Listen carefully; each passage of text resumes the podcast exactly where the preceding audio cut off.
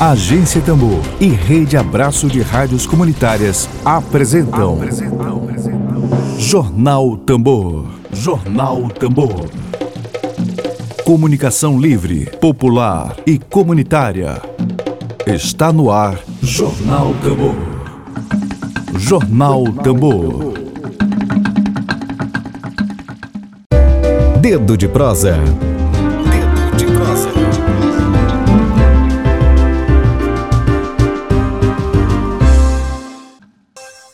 Gente, hoje, dia 16 de junho de 2021, o nosso dedo de prosa é com o presidente do Sindicato dos Urbanitários do Maranhão, secretário de Energia da Federação Nacional dos Urbanitários, a FNU, e integrante do, da coordenação do CNE, o Coletivo Nacional dos Eletricitários, Fernando Pereira. O tema central do nosso dedo de prosa de hoje é a paralisação de advertência dos servidores da Eletronorte no Maranhão e a ameaça de privatização da Eletrobras. Bom dia, Fernando. Bom dia, Emílio. Bom dia, companheira. Bom dia a todos os ouvintes. Estamos aqui para a gente fazer esse debate que é de suma importância, não, só para a categoria humanitária, para os trabalhadores, mas também para a sociedade. Haja vista que está em jogo aumento de tarifa, precarização, falta de luz, uma série de consequências danosas à população. Então, agradecer a oportunidade para a gente fazer esse debate e prestar os esclarecimentos que, gente, que, poder, que poderão surgir, com certeza. Fernando, Opa. pode ser, Lívia? Pode, pode sim, pode ir. É, bom dia para ti, tá, saúde tá boa? Estou me recuperando aí, mas com a greve a gente teve que acelerar um pouquinho o retorno, né? Porque a coisa está pegando. Mas estamos aí, estamos na, firme e forte na luta aí. Fernando, o seguinte, é, para começo de conversa, me diz o seguinte: como é que está a luta hoje no Congresso? Tem chance concreta de barrar essa privatização no Congresso? Já, se você fizesse essa pergunta duas semanas atrás, a gente estaria muito pessimista. É, haja vista que 15 dias atrás nós tínhamos 17, assim, raspando, a gente tinha 17 que tinham fechado com a gente, que estariam contra a privatização. Hoje, pela, o, o número que nós temos já cresceu para 38. Está precisando mais 3, 41, né? Mas 38 senadores. Quem tava, 48 senadores. 38 senadores, precisamos de 41 para a gente barrar, né? Mas a gente se dividiu, fizemos esse movimento, dividimos. Tem um, um, uma parte da coordenação que está em Brasília, desde a segunda-feira, fazendo o corpo a corpo, conversando com os senadores, explicando, é, apresentando fatos e dados, né? A, o próprio Senado ontem teve um parecer, né, da consultoria do Senado que diz que é inconstitucional. Então a gente tem apresentado os dados, tem um risco hídrico muito forte o risco de racionamento no Brasil é eminente. Né? Agora imagine um racionamento e empresa privada tomando de conta. Já viu como é que vai ficar. Então, hoje nós estamos é, é, otimistas né, com esse processo. Né? Hoje teve uma reunião, continuamos, ontem teve reunião, hoje à noite, agora de manhã está acontecendo, que a votação está prevista a partir das 16 horas, quando será feita a leitura. Então, mas até lá nós temos é, é esperança, né, de que a gente consiga, né, inclusive o nosso o, senador do Maranhão que ainda não se manifestou, né, está na lista dos indecisos, que é o Roberto Rocha, né, aí ele não se manifestou. A Elisiane já se manifestou, a senadora, dizendo que é contra a privatização. O Everton Rocha já se manifestou, gravou. Todos os dois gravaram o vídeo, gravaram o áudio, estão né, trabalhando né, para que a gente consiga mais senadores fazer essa adesão, mas o Roberto Rocha, infelizmente, até o momento, calado. não se manifestou. Está calado. Que, então, quem está calado significa que é a favor da privatização. Esse é o recado. Vamos, vamos cobrar quem não se manifesta contra, é, quem não se manifesta contra e fica em silêncio, né, é porque é a favor da privatização. Então, a gente tem que ficar atento, né, ao voto do senador maranhense, Roberto Rocha, né? Porque ele tem pretensões, que segundo ele quer ser governador, quer ser. Agora não dá, né? Desse jeito, querendo ferrar a população, como é que vai representar o povo maranhense? Então, estamos aqui para fazer esse debate, esclarecer a população, que é o que é que querem privatizar, né? Uma empresa saudável, uma empresa lucrativa. Então, estamos aqui para disposição para falar e tirar as dúvidas que porventura surgirem. O voto, é, o voto é aberto, Fernando? É aberto. Foi que nem que na Câmara. Na Câmara, é, é, o, não, voto é secreto. É, as bancadas que se manifestam abertamente. Né? As bancadas, elas vão lá, os líderes, né, dizem, ó, como vota tal partido. Assim foi na Câmara, né? Aí, mas no painel dá para a gente saber quem votou a favor e quem votou contra, né? Se a gente conseguiu com é, lá na Câmara que é 500 e mais de 500 deputados, nós conseguimos, imagina que o Senado que é só 81. Então dá para ah. ter a visibilidade muito grande. O Everton, o Everton fechou compromisso com vocês que vota contra a privatização. O Everton Rocha.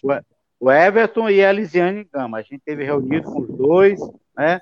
E os, todos os dois se manifestaram, né?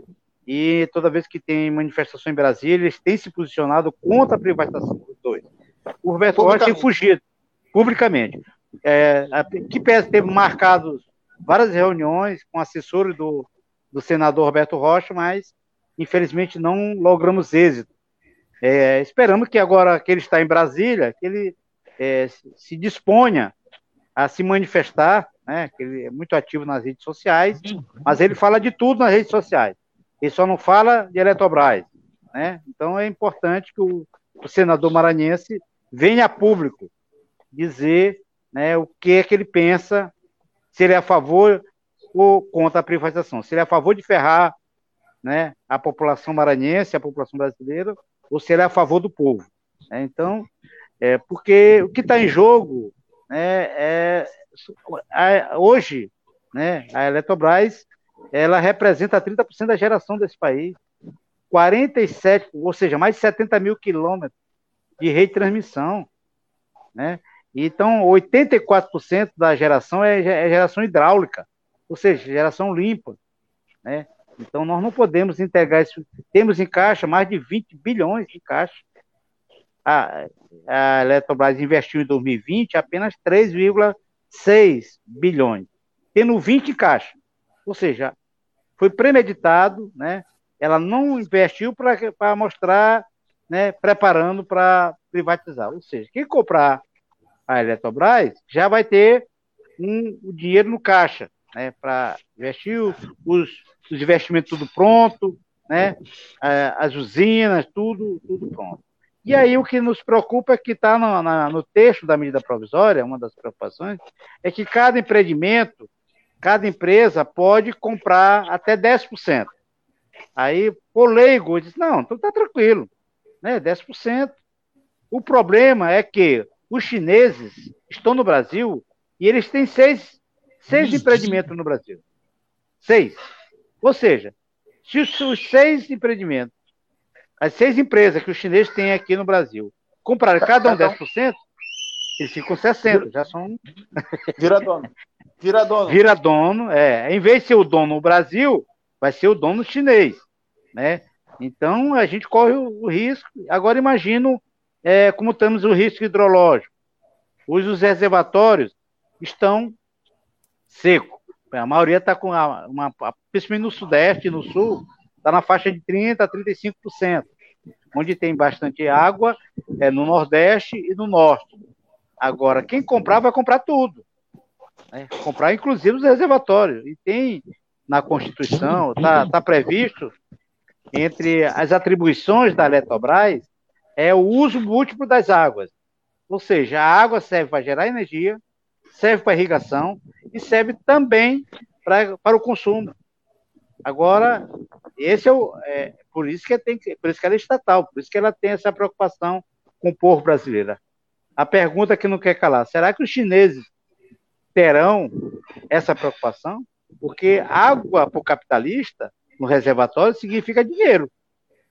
Ele, aquele reservatório todo, será que ele vai é, deixar de gerar mais rendimento, mais receita para ele, para liberar água para irrigação, é, liberar água para a indústria, liberar água para consumo humano, claro que ele vai priorizar né, é, a sua fonte de rede. Então, é esse debate que nós estamos fazendo com, a, com os senadores, né, prestando esclarecimento, né, fizemos uma série de, de, de materiais, enviamos para os senadores, para que eles lessem, né, para que não aconteça o que aconteceu na Câmara, que dos 18 deputados federais nossos, 11 né, é, votaram, né, é, 3, 6, não, 12 votaram contra o povo, o povo maranhense. 12 votaram a favor da privatização.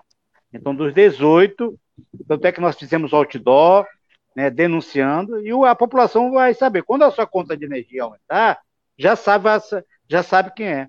Né? Então, nós vamos estar é, é, vigilante, né, para que, da mesma forma que nós fizemos com os deputados, vamos fazer com os senadores, aqueles que votaram contra. Né? Então, a gente vai estar vigilante e alertando a população. O risco né, é de. Já estamos agora sem privatização, né, agora vai entrar as térmicas, já tem a bandeira vermelha. Quando tiver, né, se privatizar, vai piorar bastante, porque essa energia que a Eletrobras gera, ela fica em média, a SEMAR compra em média a 80 reais, 80 reais no megawatt. É isso que a SEMAR compra. Mas no mercado, chama Mercado Livre, está entre 240 a 300 reais. Então, ou seja, a preocupação da empresa privada não é ter essa preocupação social, a preocupação de que a população de baixa renda tem que ter energia elétrica, não, ela vai querer o seguinte: tem condição de pagar? Tem, vai ter. Então, é, nós estamos aqui é, fazendo esse debate, alertando a população para que tenha acesso, para que continue tendo acesso, né? É uma população, o Maranhão é um dos estados que tem a menores é, índices, né, per capita de IDH, né? E aqui foi um do, proporcionalmente, aqui o Maranhão foi o que teve mais luz para todos, mais pessoas que foram beneficiadas com luz para todos, e foi um programa do governo federal. Agora, caso privatize, uma das primeiras coisas que vai acabar é os programas sociais. Né? Os programas sociais vão acabar. Então, é, todo mundo está ameaçado, né? Esperamos que os senadores, né, tomem, é, botem a mão na consciência e não tenha mais essa, além da pandemia que está dizimando os brasileiros, né, por, por inércia do governo, né, e agora essa velocidade que o governo quer privatizar, por medida provisória, que a Constituição não prevê, não prevê. Tinha que ser um projeto de lei para se discutir nas comissões, mas o governo preferiu ir pelo atalho, colocar uma medida provisória, né, que tem uma validade até na próxima terça-feira, até o dia 22. Então a gente espera que derrotemos esse projeto maléfico à população. Fernando, é... Fernando, além da crise hídrica, né, que a gente tem presenciado é, nas, nas próprias hidrelétricas e tudo mais, algo que acontece nesse período do ano, né, normalmente acontece. Houve uma falta aí de planejamento, né, por parte do governo. Não é isso, Fernando? Positivo, porque, como eu falei, a Eletrobras tem dinheiro em caixa. Esse dinheiro podia ter sido investido em 2020 para prever, para é, minimizar, né, já que estava previsto, os estudos já apontavam que em 2021 poderia ter uma grande estiagem. Então, o que, que faltou? Faltou investimento, premeditadamente. Então, não foi uma surpresa para o governo. Né? A Eletrobras né, tem é, setores que faz esse levantamento, faz estudo e já prevê, né? Então tem projetos decenais, então daqueles anos ele já sabe o que vai acontecer no ano seguinte. E já havia em 2020 essa previsão. Mas o governo fez o quê? Não investiu, preferiu apostar na privatização, né? Desde o governo Temer que eles estão tentando privatizar. Então apostar em vez de fazer investimento para que a população agora pudesse ter menos, né, menos preocupação com o aumento da, da, da, sua conta de luz, não. Ele deixou acontecer. Ou seja, é, o governo, é, o projeto desse governo, a dinâmica do governo é a mesma da vacina. Não muda em nada. Só muda o setor. Né? A vacina fez o quê? Deixou de comprar vacina em agosto para que né, tivesse aquela imunidade de rebanho para todo mundo morrer e reduzir o déficit da Previdência.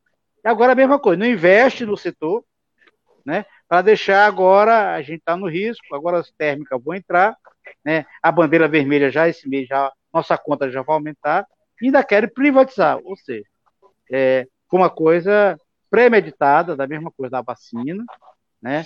E agora eles querem entregar, né? Para você ter uma ideia, o que pode acontecer com a gente já está acontecendo com a gasolina, com o botijão de gás, né? Quando o governo privatizou, achou por bem privatizar né, o refino do nosso petróleo. Ele pega o petróleo, o nosso petróleo bruto, manda para os Estados Unidos e nós importamos de lá no dolarizado. Né? Há, há três anos atrás, né, a gasolina era 2,60, 2,80, hoje está quase 6. O gás era 30, agora está quase mais de 100. Então, é essa dinâmica que o governo, é esse projeto que o governo Bolsonaro quer entregar para a gente, para os brasileiros. É, vai, é, Fernando, vai haver uma audiência pública, né? Amanhã, quinta-feira, lá no município, na Câmara Municipal de Balsas, não é isso? Quais são os principais pontos que vão ser discutidos, além, é claro, da privatização da Eletrobras? Não, nós estamos discutindo tanto com a população de modo geral, por exemplo, o agronegócio. Em Balsas é um polo de agronegócio. E o agronegócio, ele depende, tem uma parte do, da, da, da, da sua produção que depende de energia. Então, os, a, o pessoal da indústria né, tem que estar tá também preocupado, não é só o sindicato que está preocupado, não é só a população de baixa renda. O pessoal do comércio vai ser, vai ser taxado, o pessoal das indústrias. Né, então, nós vamos fazer essa audiência lá em Balsa para mostrar para os empresários, para a população, para o pessoal do agronegócio também, que ele também será penalizado. Então, que é uma base muito forte do Roberto Rocha. Então, o Roberto Rocha, o senador, devia estar preocupado, né, lá, se posicionando contra a privatização, porque será penalizado esse setor. É, não terá subsídio, né? Hoje acho que, que empresa privada vai subsidiar, né, alguma coisa nesse sentido. Não vai subsidiar. Então, nós vamos fazer esse debate, esclarecer a população, né, para que ela tenha ciências do risco que está correndo, não só a população de baixa renda, mas também o empresário, né, o industrial, todo o pessoal da, da, da agricultura, né, do pessoal do agronegócio, todos serão penalizados. Né? Então, o risco da privatização tem essa, esses malefícios né, que nós queremos evitar, estamos nessa luta aí e que esperamos ser vencedores para que a população não seja penalizada mais uma vez. Fernando. Pois não. É, é, hoje, hoje o Senado começa a votar, mas como é que como, dá para a gente o calendário? O calendário, como é que está esse calendário? Vota hoje, mas, mas é, são, são dois turnos, como é que é? Não, a votação é o seguinte: a, depois que ele faz a leitura do relatório, aí a mesa encaminha para por destaque, para aquela todo mundo vai se posicionar, mas a, a, a, tramitação é leitura, depois votação. Depois dos destaques, né? depois de, da, das bancadas se posicionarem, mas o rito é, é sumário. Fez a leitura, votação. Porque não passa em comissão, entendeu? Esse é o risco que nós corremos. Porque fosse um projeto de lei, como prevê a Constituição, na hora que fosse esse relatório, ele tinha que ir para as comissões, fazer o debate, ouvir, ter audiência pública no Senado, né? Que podia ser em Brasília e em outros estados também, como foi feito no passado, mas agora não, o rito é esse. Depois da leitura, né, o Marcos Pacheco vai fazer a leitura, né, o, o, o relator, e depois que ele faz, aí o presidente da casa abre a, né, para as intervenções, abre para os destaques e vai ter a votação né? Não tem, a não ser que aconteça, né? Alguém peça, alguém peça para adiamento e aí para ser adiado tem que passar em votação, né? Se algum senador solicitar que precisa de mais tempo para analisar o projeto, precisa de mais tempo para debater, é submetido, né? Isso chama-se, ele apresenta uma emenda, é submetido ao plenário. O plenário vai dizer se aprova ou não. Então toda, vai, tudo vai ser no voto hoje, né? Então as bancadas é, é importante né, ficar atento lá na TV Senado, né, a parte da tarde, para saber como é que vai se posicionar os senadores. Qual vai ser a postura dele, deles né, nesse projeto da privatização? Mas hoje está previsto pela, pela agenda do Senado, seria a votação hoje, apresentar relatório às 16 horas e a votação inicia logo em seguida, depois da leitura dos destaques. Eu queria abrir espaço. Eu queria abrir espaço para nossa audiência, Emília. Rapidinho. O, Cima, o Simão Sirineu, lá pelo YouTube, ele está perguntando aqui: o governo federal diz que a Eletrobras dá prejuízo. O que o entrevistado pode dizer sobre isso, Fernando? que tem essa questão da estatal, da empresa estatal dá prejuízo, ele vem sempre com esse argumento, né, que a gente já conhece muito bem. Não, se, se a gente pegar o balanço da Eletrobras de 2018, 2019, 2020, balanço mais recente, o lucro foi de 30 bilhões. Lucro líquido, 30 bilhões. Desses 30 bilhões, 17 bilhões, 17 foi para de, pago de dividendos ao próprio Estado, ao próprio país, ao próprio Brasil. Ou seja, o Brasil também recebeu a receita da Eletrobras, né? Porque todo mundo sabe, né? Quando a empresa dá lucro, tem uma parte dos dividendos que vai para o Estado e tem a parte que é distribuída para os acionistas. Então, o governo federal, nesses três anos, recebeu 19 bilhões. E o lucro da Eletrobras é, foi de 30 bilhões nos últimos três anos. Só esse ano já demos mais 3 bilhões de lucro. Só esse ano, em 2021. Então, não tem sentido, né? É, porque o governo, quando quer privatizar, ele ajuda. Se desse prejuízo, ele ia privatizar. Se dá lucro, ele quer privatizar, porque ele acha que não é papel do Estado. Aqui, né? Agora, pergunta, como é que uma empresa dessa é rentável? Né? Por que, que as estatais lá de fora querem comprar a Eletrobras? Né? Aí não pode ser estatal brasileira, mas a estatal chinesa pode. Pode ser as estatais espanhola, pode. Pode ser a EDF, que é uma estatal francesa, pode. Mas a estatal brasileira não pode. Então, é bom a gente é, ter essa é, esse paradigma, né? O que é estatal não presta, tanto é que é bom que as estatais europeias querem comprar, as estatais chinesas querem comprar. Né? Estão se qualificando para vir fazer disputar a Eletrobras. Se não prestasse, né? se fosse uma coisa ruim, ninguém queria. Né? Mas, como eu já falei, são seis empreendimentos da China. Aqui nós temos empreendimento da, da França, que é a EDF, né? e temos a, a Iberdrola, que é espanhola, que já está no, no, grupo Neoenergia. Então, os estrangeiros já estão no país e estão vendo que é rentável, né? porque é uma empresa que 80% da sua energia é hidráulica, acho que não tem similar no mundo, né? uma empresa, energia limpa, uma energia segura, né? que dá para manter esse país, alavancar o desenvolvimento. Então, é, não tem, vocês podem né, pesquisar e veja o lucro de 2018. Né? Outro mito, não, porque é, tem muito emprego. Nós, em 2013, né, 2013, nós éramos mais de 28 mil trabalhadores. 28.500. Hoje nós somos 13.800, ou seja, no momento da metade. Ou seja, houve um, né? Vários programas de demissões, e agora estão demitindo mesmo. O governo Bolsonaro não tem mais programa de demissão. Agora é, né, é demite mesmo, de qualquer jeito. Então, o objetivo é, é enxugar e precarizar a nossa empresa. Então, mas estamos aqui resistindo para que o Brasil não venha a ser penalizado, né?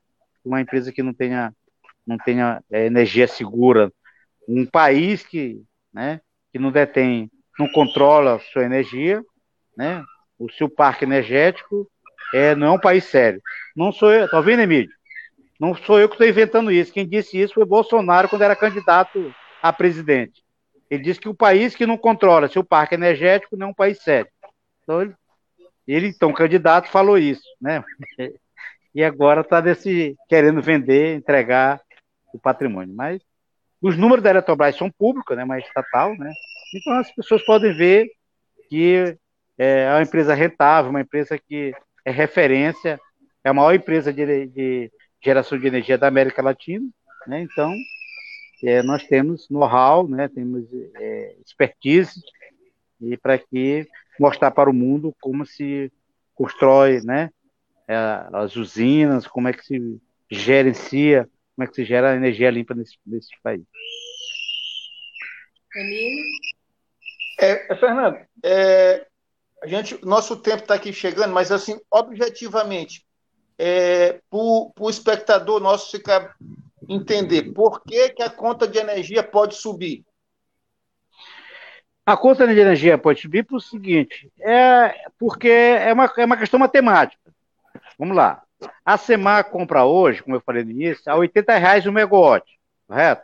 Da Eletrobras, que é uma empresa estatal. Agora, vamos ao cenário. A Eletrobras é privatizada. Os chineses compram. Os chineses não vão vender, não vão subsidiar a energia.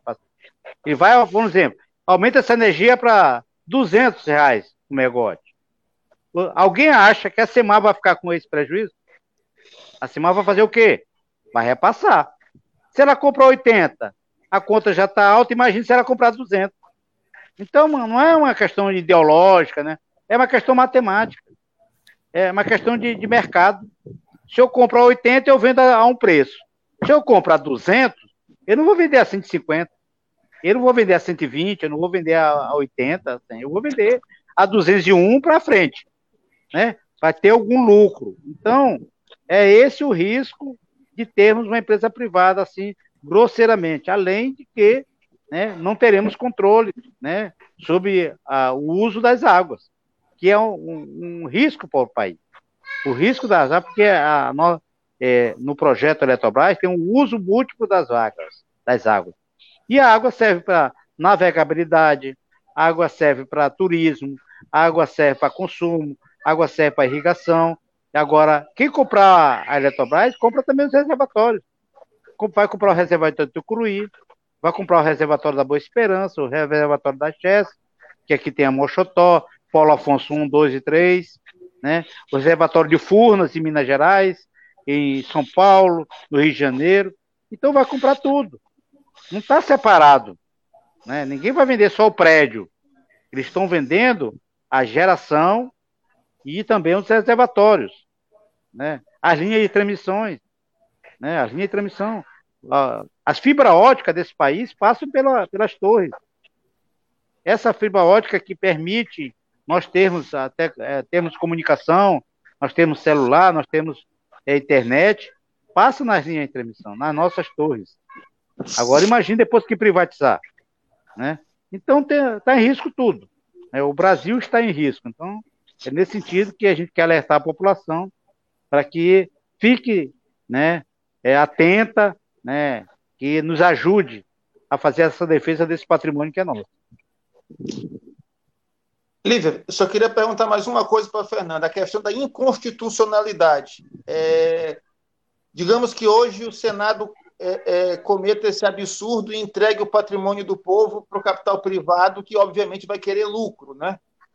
é, uma coisa que é um direito de sociedade se tornará fonte de lucro de empresários internacionais.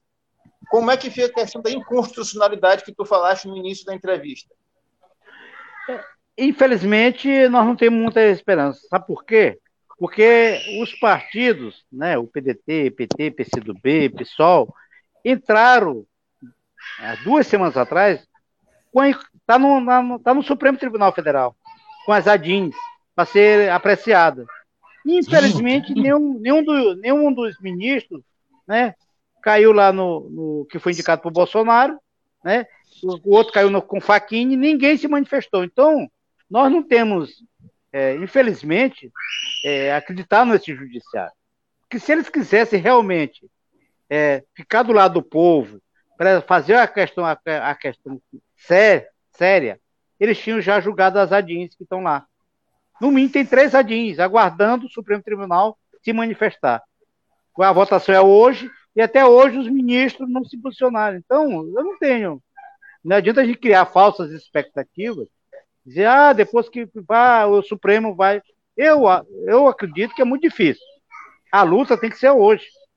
Hoje nós temos que convencer os senadores a derrotar esse projeto, que é maléfico porque depois que privatizar, né, eu, eu não acredito, a não ser, eu só acredito sim, num próximo governo, né, em 2012, se nós votarmos certo, num partido certo, num candidato certo, num presidente certo, que, fa, que pense no Brasil, a gente pode reverter.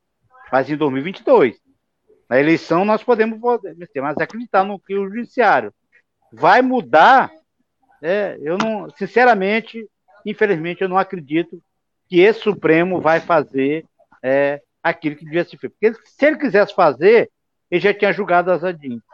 E as ADINs falam justamente isso. Os pareceres né, apresentados dizem isso. A própria Constituição diz que não pode, é, uma geradora pode, pode fazer uma hold, não se pode privatizar uma hold dessa forma, através de medida provisória. Está lá escrito. Mas os nossos, é, juízes, né, nossos ministros do Supremo ainda não tiveram tempo né, para que apreciasse essa matéria e, e apreciasse essa dia. Então, é com esse pessimismo eu estou, porque o, o Supremo poderia ter se manifestado e ter evitado essa votação hoje, com certeza. Fernanda, a gente já está chegando nos minutinhos finais, agora eu te peço outras considerações. Não, é, é a gente continuar nessa luta, né? É, a luta não está perdida. O voto do senador é, Roberto Rocha é, é fundamental. Né? Nós estamos voto a voto contando, então seria importante. Ele, como é maranhense, né, sabe, conhece a história do Maranhão, que é um, um, estado pobre, que ele, pelo menos, né, desse um voto a favor do povo, votasse contra a privatização, né, acompanhando o voto da senadora Elisiane, acompanhando o voto do Everton Rocha, do senador Everton Rocha. Então, é esse papel, né, do nosso que esperamos de um representante digno de representar o povo maranhense. Então, esperamos que o senador Roberto Rocha acompanhe né, o voto da, do, da senadora Elisiane e do senador Everton Rocha e a bancada maranhense. Os três senadores votem contra a privatização e votem a favor do povo maranhense e do povo brasileiro. Essas, esse é o apelo, esse é o pedido que nós fazemos de público ao senador Roberto Rocha. Certo. Paulo Vinícius está comentando aqui com a gente. Não há outra justifica, justificativa para privatizar a Eletrobras, e a não ser o entreguismo do governo. Trata-se de uma empresa lucrativa e fundamental para a soberania e o desenvolvimento do país. E com isso a gente encerra o nosso Dedo de Prosa de hoje. Muito obrigada pela audiência, a todo mundo que acompanhou até agora. Lembrando que esse programa. Obrigada, Fernando Pereira, pela sua okay, Eu que agradeço a oportunidade. Sempre. Estamos aqui. Um abraço, Fernando. Obrigado e até a vitória. À tarde, se Deus quiser, teremos notícias boas. Sim. E, gente, a gente vai ficando por aqui. O programa de hoje ele vai estar já já logo mais disponível no Spotify e também matéria no site da Agência Tambor, agenciatambor.net.br. Então, eu me despeço por aqui. Vejo vocês amanhã. Obrigada, Emília. Obrigado, Fernando. Uma ótima tarde para todos e todas. Obrigado. Boa tarde. Até amanhã. Até amanhã. Beijo, gente. Web Rádio Tambor. A primeira rede de comunicação popular do Maranhão. Comunicação comunitária. Livre, alternativa e popular.